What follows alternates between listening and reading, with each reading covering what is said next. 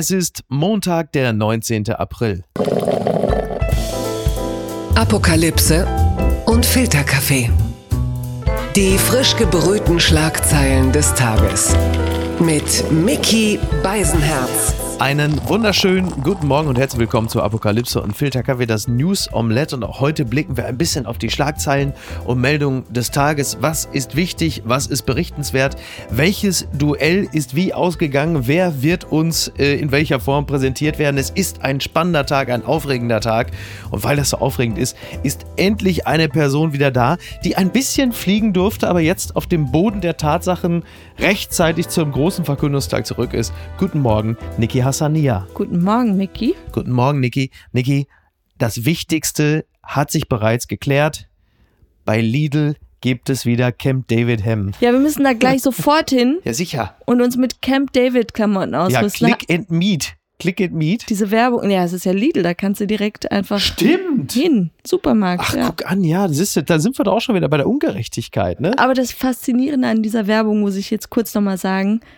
Carinas Lächeln. Es ist einfach Stepford Wives. Ich, ich, ich finde das ganz Das irritierend. Frauenbild von Dieter Bohlen. Ja, aber sie, ja, sie, sie muss ja, sie muss ja nicht lächeln, so Ja. roboterartig. Sediert, ja. Genau. Und das irritiert mich sehr. Carina, ich gebe dir jetzt kurz die Spritze, dann bist du für den Tag, kriegst du eine Spritze Frauenglück und dann ist alles wieder gut. Leute, es gibt wieder Camp David zum zweiten Mal bei Lidl, mega geil.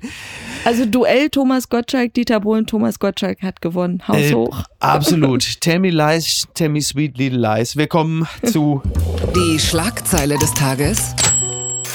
Der Bayerische Rundfunk meldet, Blackfacing ist völlig. Oh nee, was andere Meldung. Ach das. Kommt im Mai die Aufhebung der Impfpriorisierung. Die Kassenärzte erwarten, dass im Mai die bisherigen Impfpriorisierungen aufgehoben werden können. Neben den Hausärzten sollen sich dann auch verstärkt Fachärzte an der Impfoffensive beteiligen und Patienten die Vakzine verabreichen dürfen. Ja, es ist so, Deutschland, äh, die Impfbazooka kommt. Wir rechnen ja mit deutlich mehr Impfdosen jetzt auch von BioNTech, Pfizer. Es wird halt immer mehr gegen Ende April und dann glaubt die Kassenärztliche Vereinigung, allen voran äh, der Herr Gassen, dass das dann auch bedeutet, dass die Impfpriorisierung aufgehoben wird, weil dann halt eben dann doch in Impfgruppe 1 und 2 ausreichend Menschen die Erst- und Zweitdosis erhalten haben werden. Also in Deutschland kreisen die Shots bald wie in der Hutas Filiale in Heidelberg. Das ist doch klasse, oder? Ich liebe solche Gedanken und Hypothesen, aber das Problem ist, der Stoff ist noch nicht da. Ja, Und dann, aber bald, Niki, ja, bald. Ja, bald. Aber dann hörst du dann wieder Johnson Johnson in den USA. Irgendwas läuft dann schief und dann denkst du, ja, wir müssen unsere Rechnung wieder äh, neu kalkulieren. Ja. Und deshalb bin ich mittlerweile so, ich freue mich erst, wenn es da ist und dann können wir drüber sprechen. Bis dahin bleibt es wishful thinking und ähm, wie gesagt, dann werden wir auch schnell vergessen haben, was im Winter los war und werden Merkel danken und sofort nochmal Laschet wählen. als Dankbarkeit für die Genau. Kanzlerin.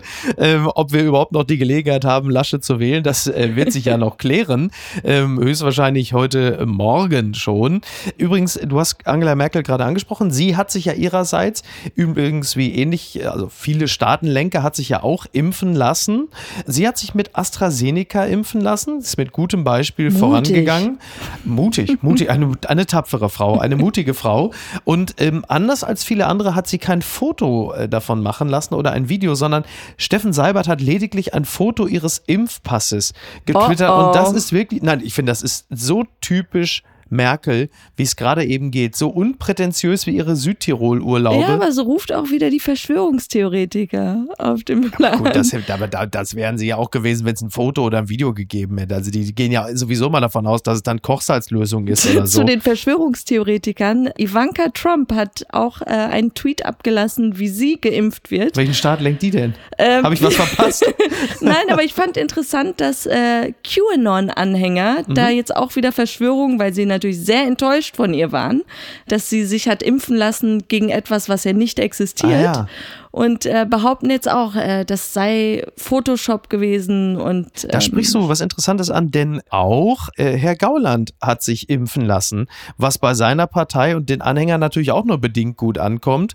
Und äh, das passt so ein bisschen dazu, weil äh, Steinmeier, also es gibt ja jetzt von ganz vielen Politikern oben ohne Fotos. Also Steinmeier krempelt die Ärmel hoch, Olaf Scholz im T-Shirt. Ich habe ja gedacht, vielleicht sieht man plötzlich so ein Tribal oder so von Olaf Scholz. Das wäre mal was gewesen. Oder so einen tätowierten Nixon wie bei ja, Roger Stone. Das ist sehr schön. Und äh, äh Gauland äh, gab es auch oben ohne, allerdings schon vor ein paar Jahren nach dem Baden, als, als man ihm die Klamotten geklaut hat. Ähm, ja, äh, ich hätte Gauland einfach mal testhalber Weihwasser gespritzt, einfach nur um zu gucken, was passiert. Aber das ist vielleicht ein anderes Thema. Äh, nicht ganz so komisch, muss man dazu sagen. Äh, gestern war ja der große Tag der, ich zitiere Hashtag Lichtfenster, beziehungsweise Hashtag Einkerzen. Für mich war es nicht einfach, mit der Kerze in der Hand zu klatschen am Fenster. es war eine große Aktion. Der Bundespräsident hat dazu aufgerufen, eine Kerze äh, ins Fenster zu stellen für die Toten der Pandemie. 80.000. 80.000, ja. Es ist äh, Symbolik, es ist wie so vieles Pose. Gedenkt explizit nur der Corona-Toten. Da gab es natürlich nicht wenige, die gesagt haben, was ist denn mit den anderen Menschen, die in diesem Jahr gestorben sind. Aber ich glaube, äh, diese Diskussion wollen wir heute an dieser Stelle jetzt nicht aufmachen. Ja, aber auch, dass Angehörige einbezogen worden sind und denen tat es offensichtlich gut. Äh, gehört zu werden. Und deshalb finde ich die Aktion ähm, an sich okay. Aber ich fand wieder so bezeichnend, was dann bei Social Media wieder passiert ist.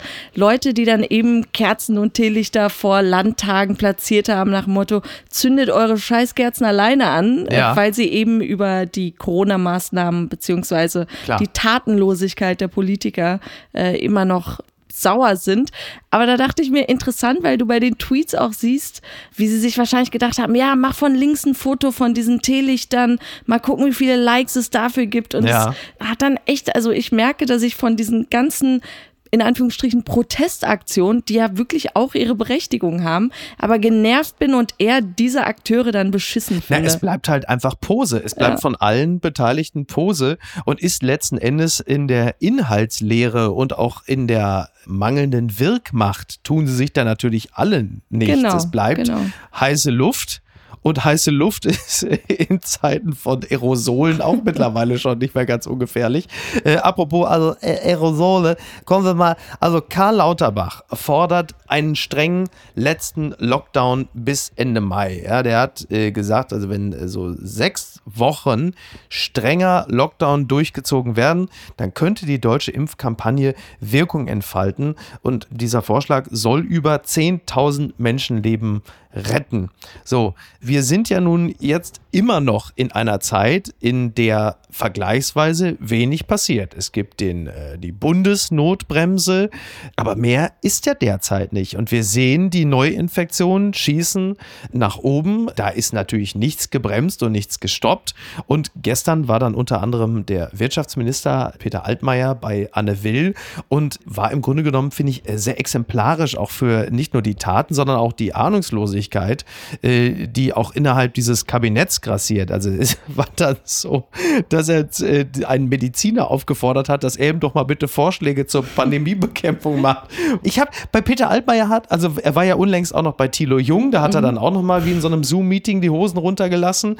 Dann äh, gleichzeitig noch in der Frankfurter Allgemeinen Sonntagszeitung und in beiden Medien hat er sich sehr, sehr ahnungslos gezeigt oder gegeben. Also hat gesagt, man konnte selbst im März noch nicht ahnen, wie das mit den Neuinfektionen hochgehen würde und man konnte ja auch nicht genau wissen, dass es in Betrieben zu einem großen Infektionsgeschehen kommen kann. Und das alles im April 2021. Man hat manchmal wirklich das Gefühl, er geht nur noch in diese Sendung, um sich zu informieren. Was ich mich bei all diesen Politikern, hochrangigen Politikern frage, warum geht ihr noch in diese Talkshows? es ist ja auch echt nicht so, ja, der hat lang nichts mehr gesagt oder ja, so. Es ist ja, ihr wart präsent eine sehr lange Zeit and now it's time to shush. Ja. So sagt nichts, weil es fliegt euch allen um ja, aber die Ohren. die sind natürlich erklärungspflichtig. Also wenn sie schon keinen Tatendrang Erwartest du wirklich, dass er da sitzt und heute dann von einer Lösung oder irgendeiner Idee? Nein, aber das ist, schafft bei den Leuten wirklich eine große Form der Entlastung, wenn da zumindest jemand sitzt, den man, und sei es nur bei Twitter, anklagen kann für, für seine Ahnungslosigkeit.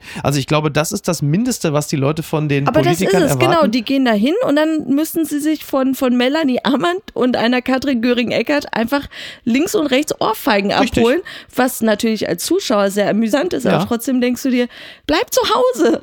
Ja, wir kommen zu denen, die nicht zu Hause geblieben sind. Blattgold.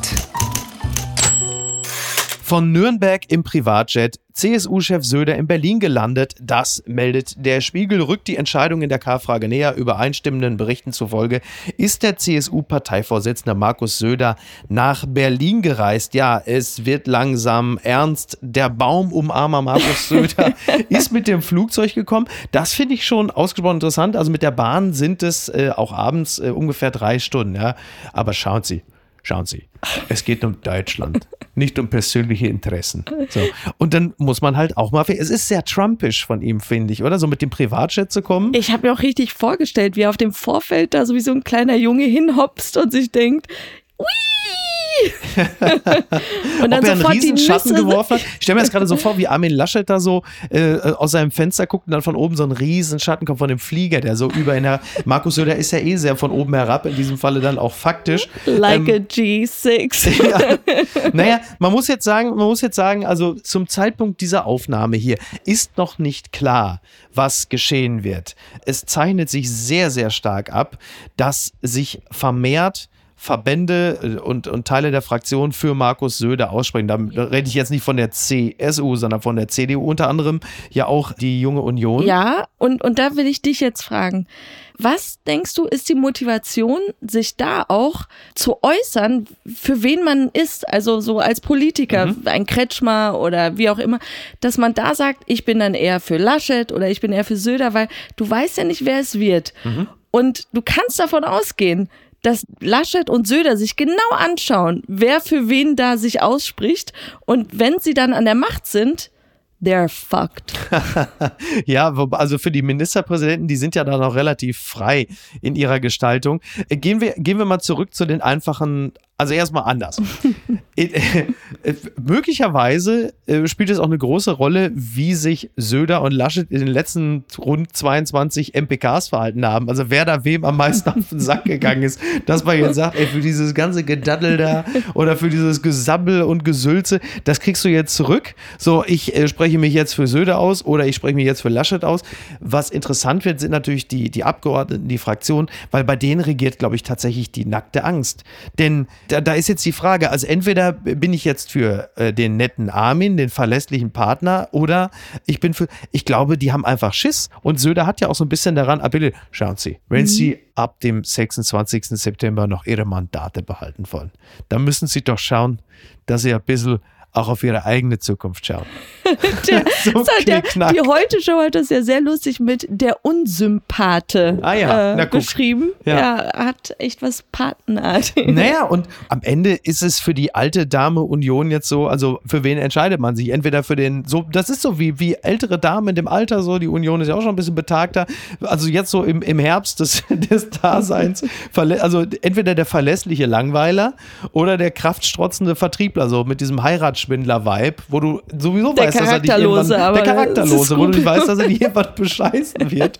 Das wird jetzt e- echt interessant, weil natürlich, und jetzt sind wir auch ein bisschen bei den MinisterpräsidentInnen und beim Taktieren, man will am Ende natürlich eine starke Union haben. Man möchte gerne an der Regierung bleiben und man möchte diese Zerfallserscheinung, also auch, dass man halt nicht mehr Regierungspartei ist und sich das möglicherweise ja dann auch insgesamt auch auf die Länder auswirkt, Dominoeffekt, Pipapo, es ist, wie Rainer Haseloff es gesagt hat, es ist scheißegal, was für ein Charakter der Kandidat hat. Es zählt hier nur, es zählt nur die Umfrage und die Umfragewerte sind bei Söder weil man ja mal schon sagt, ja Mensch, äh, Spahn war im Dezember auch noch Kanzlerkandidat. Ja, richtig. Söder ist aber im Grunde genommen seit Beginn der Pandemie stabil ganz weit oben. Das RTL aktuell Zuschauer, ähm, die, die Befragung, da war Söder tatsächlich bei 80 Prozent. Das hat so Naja. wehgetan.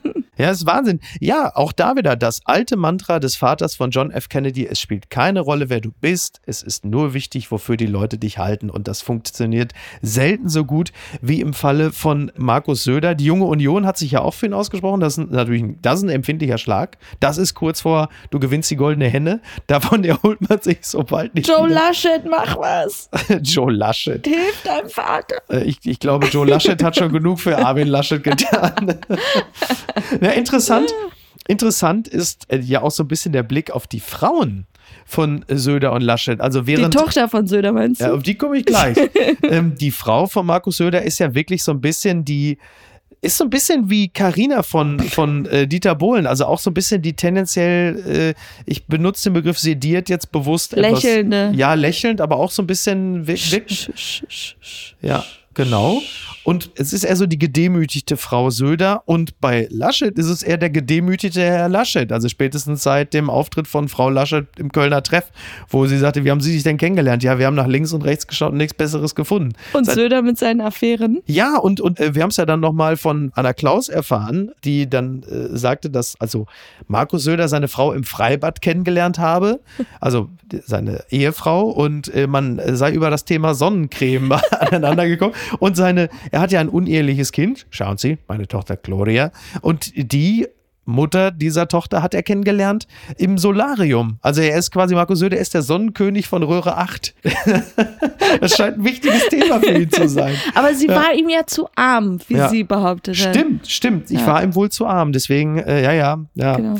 Ja, interessant. Übrigens eins noch, äh, Annette Schawan, die Älteren erinnern sich, hat im Tagesspiegel gesagt, Zitat, CSU-Kandidaten waren immer Steigbügelhalter für SPD-Kanzler. Das sagte sie, also der Tagesspiegel zitiert es, aber sie hat es der Bild am Sonntag gesagt und sagte auch, die Auseinandersetzung ist nur schwer erträglich, zumindest seit letzten Sonntag, als Markus Söder den verabredeten gemeinsamen Weg verlassen hat. Jetzt muss man fairerweise sagen, dass ein CSU-Kandidat Steigbügelhalter für ein SPD-Kanzler waren. Das ist auch schon sehr lange her. Zu der Zeit sind auch noch Minister für äh, falsche Doktortitel zurückgetreten und niemand weiß das besser als Annette Schawan. Äh, ich glaube, also es kann vieles passieren, aber dass aufgrund eines CSU-Kandidaten ein SPDler Kanzler wird, das wiederum halte ich für ausgesprochen unwahrscheinlich. Oh ja, nein. Und das bringt uns hierzu. Die unbequeme Meinung. In der Welt steht, ich rechne fest damit, im Sommer im Biergarten sitzen zu können. Das sagt der SPD. Kanzlerkandidat, sagen wir mal Spitzenkandidat. Der Finanzminister Olaf Scholz. Und äh, da muss man sagen, klar, er ist ja auch geimpft. Ihn alleine sehe ich da auch. Er könnte sitzen. jetzt schon da sitzen. Er könnte jetzt auch schon da sitzen. ähm, ja, Scholz, weil er sagt, ich rechne fest damit. Scholz und Rechnen, ich sag mal, Wirecard, gefällt das? Aber dieses, dieses Biergarten, das hat doch Helge Braun auch schon mal gesagt mit dem Biergärten. Das ist jetzt so dieses. Ja, es ist Grenz so volksnah. Ja, aber dieses grenzreligiöse Sehnsuchtsziel, so der Biergarten Eden. Also, und das ist jetzt der neue Sommer. Von Sommerurlaub spricht schon keiner mehr. Jetzt reden sie nur noch vom Biergarten, als sei das jetzt so das absolute Minimal. Nach der Ausgangssperre, wir dürfen um 10 Uhr raus. Ja, ja naja, klar, ist ja auch eine schöne Vorstellung. Es ist ja auch das Realistischste, weil es ist halt eben draußen die Infektionsgefahr vergleichsweise gering. Aber wahrscheinlich will man uns auch sanft darauf vorbereiten, dass mehr aber auch wirklich nicht drin ist. Wobei das Jahr. tatsächlich für mich schon sehr viel ist. Also wenn man diese Bilder, was hatten wir gesehen? Äh, Bilder in England zu mhm. irgendeinem anderen Thema. Ja. Und äh, alles, worauf du und ich nur schauen das konnten. Das war Prinz Philipp, das war die Beerdigung von stimmt, Prinz Philipp. Stimmt. Ja. Und alles, worauf wir uns fixieren konnten, war, dass sie draußen in so einem Pub sitzt und ja, Bier trinkt. Und dann dachte ich mir so, ich glaube nicht, dass das im Fokus sein sollte. Aber für uns war es so, genau. Ja. Stimmt, das war das Einzige, worauf wir geachtet haben. Ganz weit vorne. Die K-Frage bei den Grünen, der große Kanzlerkandidatencheck Baerbock oder Habeck, das schreibt die Berliner Zeitung. Ja, heute um 11 Uhr wollen die Grünen ihren Kanzlerkandidaten oder ihre Kanzlerkandidatin vorstellen. Also um 11 Uhr steigt weißer Rauch bei den Grünen auf und dann heißt es wahrscheinlich Habemus Mamam. Das hält allerdings auch nur so lange, bis im Adenauer Haus dann schwarzer Rauch aufsteigt und Söder präsentiert wird. Ich wollte gerade sagen, eigentlich war es ja für gestern schon geplant bei mhm. der CDU, CSU. Meinst du, das ist so ein Trick? Lass es uns lieber am Montag verkünden, damit die Presse nicht so ganz auf uns naja, also springt, wenn die, sondern wenn, auf die Grünen? Also wenn die Grünen heute um 11 Uhr den, äh, die, die, Kandidatin verkünden, äh, dann gehe ich jetzt mal fest davon aus, dann sagt die äh, Union, aber auch wenn sie sich heute Nacht schon geeinigt haben, äh, dann sagen sie aber um 9 Uhr gehen wir damit raus. Mhm. Denn das ist ja auch, also man hat ja die Grünen sehr dafür gelobt, dass sie das Ganze so geräuschlos gemacht haben, die Kandidatentür. Aber es ist auch so ein bisschen das Problem bei der Geräuschlosigkeit. Also bei, bei, bei E-Mobilen guckt halt auch keiner hin, wenn sie vorbeifahren. Aber wenn da so eine S-Klasse mit V8 vorbeifährt, äh, dann schauen natürlich alle hin. Und S-Klasse steht natürlich für Schauen Sie, das S steht für Söder, steht für Sieg. Ähm, ja, die, die Berliner Zeitung äh, checkt so ein bisschen die Stärken, die Schwächen, größten Erfolge und so. Interessant ist durchaus vieles. Also man kann sagen, Baerbock kommt ein bisschen besser dabei weg. Interessant ist unter anderem, was waren ihre größten Fehltritte? Bei ihr keine. Immer perfekt vorbereitet, faktensicher. Er waren es die Löcher in seinen Socken, die eine Journalistin auf einer Zugfahrt erspähte, der Stage-Dive nach dem grünen Wahlerfolg in Bayern 2018 oder seine Unkenntnis bei der Pendlerpauschale? Mal heißt es, ihm sei der Erfolg zu Kopf gestiegen, mal er sei schlicht inkompetent. Nachdem er auf Instagram während eines Pressetermins fotogen mit Ponys kuschelte, war ihm der Sport sicher. Ähm, ja, Ach komm, immerhin nicht äh, Ungeduld und Perfektionismus als Schwächen genannt. ja, das ist absolut richtig. Twitter. 280 Zeichen Wahnsinn. Friedrich Merz hat sich auch mal wieder, ist, der Sargdeckel klappert noch. Friedrich Merz, Twitter ist ja immer so, wir zitieren, ist. wir, das ist, wir zitieren Twitter ja relativ selten und das aus gutem Grund. Interessant war dann aber doch das, was am Wochenende kam. Friedrich Merz twitterte, er mischte sich ein in, in Gender-Fragen und schrieb, Grüne und Grüninnen, Frau, oh Frau, Stadt, Mann, oh Mann, Einigkeit und Recht und Freiheit für das deutsche Mutterland. Hähncheninnenfilet, Spielplätze für Kinder und KinderInnen. Wer gibt diesen Genderleuten eigentlich das Recht, einseitig unsere Sprache zu verändern? Klammer auf, TM Hashtag März. Er wollte einen Punkt machen. Man muss fairerweise sagen, er hat da durchaus einen Wirkungstreffer äh, erzielt, dahingehend, als dann Twitter natürlich wie so ein Piranha-Becken natürlich Explodiert dann ist? brodelte, explodierte. Der Inhalt ist halt, ja, also bei der AfD, also man würde sagen, Sauerland, aber normal. es ist auch ein bisschen das, was Gunnar Lindemann von der AfD vor ein paar Monaten schon mal hatte, als er sich über einen Artikel mokierte, in dem von, äh, er hat es gelesen wie Fahrspurenden, es waren aber die Fahrspurenden. Und möglicherweise ist Friedrich Merz auch im Supermarkt auch nur auf ein Hähnchen-Innenfilet gestoßen und hatte dann das Gefühl, jetzt, äh, jetzt ist das sogenannte Gender-Gaga davon galoppiert. Ähm, Ja, aber es ist so durchsichtig, was er macht. Er weiß ganz genau, wen er bespielen will und Komplett. was für so einen Buzz sorgen wird. Ja. Und es ist, äh, ich, ich fühle mich immer beleidigt, wenn sowas hochgeht, weil ich mir denke, lasst uns nicht über jedes scheiß Stöckchen, was Ja, er wirft, springen. So, warum? Ja, und wenn es um Stöckchenspringen geht, dann ist Twitter ja wirklich ein Aber Agility-Parcours. sowas gehört sagt, echt ignoriert. Sowas Ja. muss man wirklich einfach mit Ignoranz strafen. Ja, weil es halt einfach auch so unglaublich dämlich ist. Also man kann wirklich über Gender-Fragen unter Sternchen und Doppelpunkte, man kann über den einen oder anderen Punkt durchaus diskutieren, ja. Aber das ist ja nun, das ist ja so niedrig angesetzt, dass man sagt, jetzt lass gut sein. Wie also diese der, Karnevalsrede, irgendwie AKK, so Ja. Toiletten, ja. ja, ja. Also, also, da, mit, Gewinner. also mit diesem Ding hier, zum Beispiel, da kann er sich ein T-Shirt mit seinen Hammersprüchen anziehen und dann macht er eine Comedy-Show irgendwo im dritten. Mann, es Frau, ist schon Frau. wirklich, ja. Gibt ja auch manche, die schon sagen, also äh, wenn dann die neue äh, Regierung gebildet wird, also Innenminister wird auf die Art und Weise fällt schon mal flach. Er selber hat übrigens gewonnen, das muss man auch mal jetzt, das muss man auch mal sagen, er hat gewonnen. Er hat sich bei der Wahl zum Bundestags direkt, also Bundestagswahl, Direktkandidaten der Christdemokraten im tiefschwarzen Hochsauerlandkreis durchgesetzt. Hast du die Veranstaltung gesehen? Nein, ja doch, ein bisschen. Ja, auf der Tribüne des Corona-gerechten Fußballstadions Große Wiese in Arnsbech entschieden sich am Samstag 327 Delegierte für März. Und äh, genau, ich, wir haben das ja gesehen in diesem Stadion. Also, wie sehr kann man Stadion-Feeling vermissen, dass man dahin geht? Siehst du, da hast du es. So Ja. Biergarten und Stadion-Feeling. Ich ziehe immer noch Leute. Ich bin wie Mick Jagger. Die gute Tat des Tages. Ladenbesitzer kauft 5000 Rollen Klopapier und gilt jetzt als systemrelevant. Das meldet das Redaktionsnetzwerk Deutschland. Um nach Monaten der Corona-bedingten Schließung seine Boutique wieder öffnen zu können, hat ein Ladenbesitzer aus Wurzen in Sachsen 5000 Rollen Toilettenpapier und andere Artikel wie Öl, Seife, Duschbäder und Getränke gekauft. Sein umformierter Klopapier-Superstore gelte jetzt als systemrelevant und dürfe ab Montag wieder öffnen, berichtet die Leipziger Volkszeitung. Ja, eigentlich hieß der Laden Yay Fashion and Shoes, Ich ähm, muss sagen, da hat er halt einfach ein kleines Loch ausgenutzt und das hat er nicht sehr infektionsschützend, denn eigentlich soll ja alles dicht sein, aber es hat er natürlich sehr klug gelöst. Total. Denn wir sprachen ganz am Anfang ja auch schon über, über Lidl, die ihrerseits Shirts verkaufen und darüber kotzen ja viele Einzelhändler, dass zum Beispiel ein Real oder, oder ein Edeka natürlich auch Technik oder Fahrräder verkaufen und sagen, ey, das ist doch einfach himmelschreiend ungerecht. Don't hate the player, hate the game. Ja, ja, absolut. Ich fand es auch super, als ich die Meldung gehört habe. Und dann dachte ich mir, Frage, Philipp Plein, du hast die Klamotten gesehen. ja. Das ist quasi Eine Klo- Boutique und die meisten Papier. Produkte sind für den Arsch sozusagen? ja. Es das? Öffnet die Philipp Plein Stores now. Ja, ja, ja, der Charming Balenciaga, also da ist einiges. Der Laden heißt jetzt halt eben nicht mehr Yay Fashion and Shoes, sondern Yay Fashion and Shits. Und das ist ja auch nur konsequent. Wie gesagt, ja, eigentlich, ne, no Es Covid, falsch. macht alles dicht, das ist falsch, aber es ist, es ist auf jeden Fall jemand, der sehr deutlich gezeigt hat, wo dieses System auch seine Lücken hat. Und ich kann die Motivation des Mannes nachvollziehen, denn ungerecht ist da natürlich auch vieles, was gerade passiert. Ich also, feiere jeden cleveren Wiesel. er war sein eigener Robin Hood und das mir aus. Was ist denn da schiefgelaufen? Spox.com.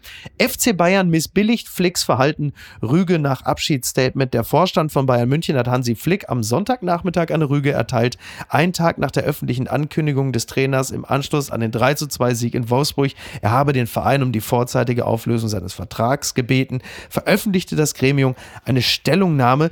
Und das war äh, tatsächlich wirklich ausgesprochen schmucklos, wenn man bedenkt, dass dieser Trainer vor kurzem noch sechs Titel in einer Saison für den Verein gewonnen hat. Es gibt dann nur diese, diese trockene Meldung, der FC Bayern missbilligt die nun erfolgte einseitige Kommunikation durch Hansi Flick und wird die Gespräche wie vereinbart nach dem Spiel in Mainz fortsetzen. Puh, äh, Wie, ja, denk, wie denkst du drüber? Willst du, dass er freigelassen wird, entlassen aus seinem Vertrag?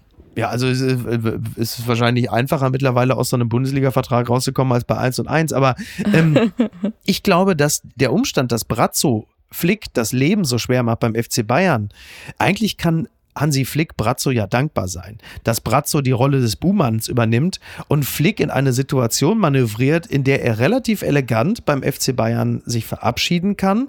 Die Fans sagen, was ein Schwein dieser Brazzo, dass er unseren Hansi vergrault und Hansi Flick kann ziemlich bequem die Rolle des Nationaltrainers übernehmen, was ja immer noch ein sehr attraktiver Job ist und extrem gut beleumundet in Deutschland. Also eigentlich dürfte er bei Salihamidzic drei Kreuze machen und vielleicht auch mal so einen Wurstkorb hinstellen und sagen, danke Brazzo.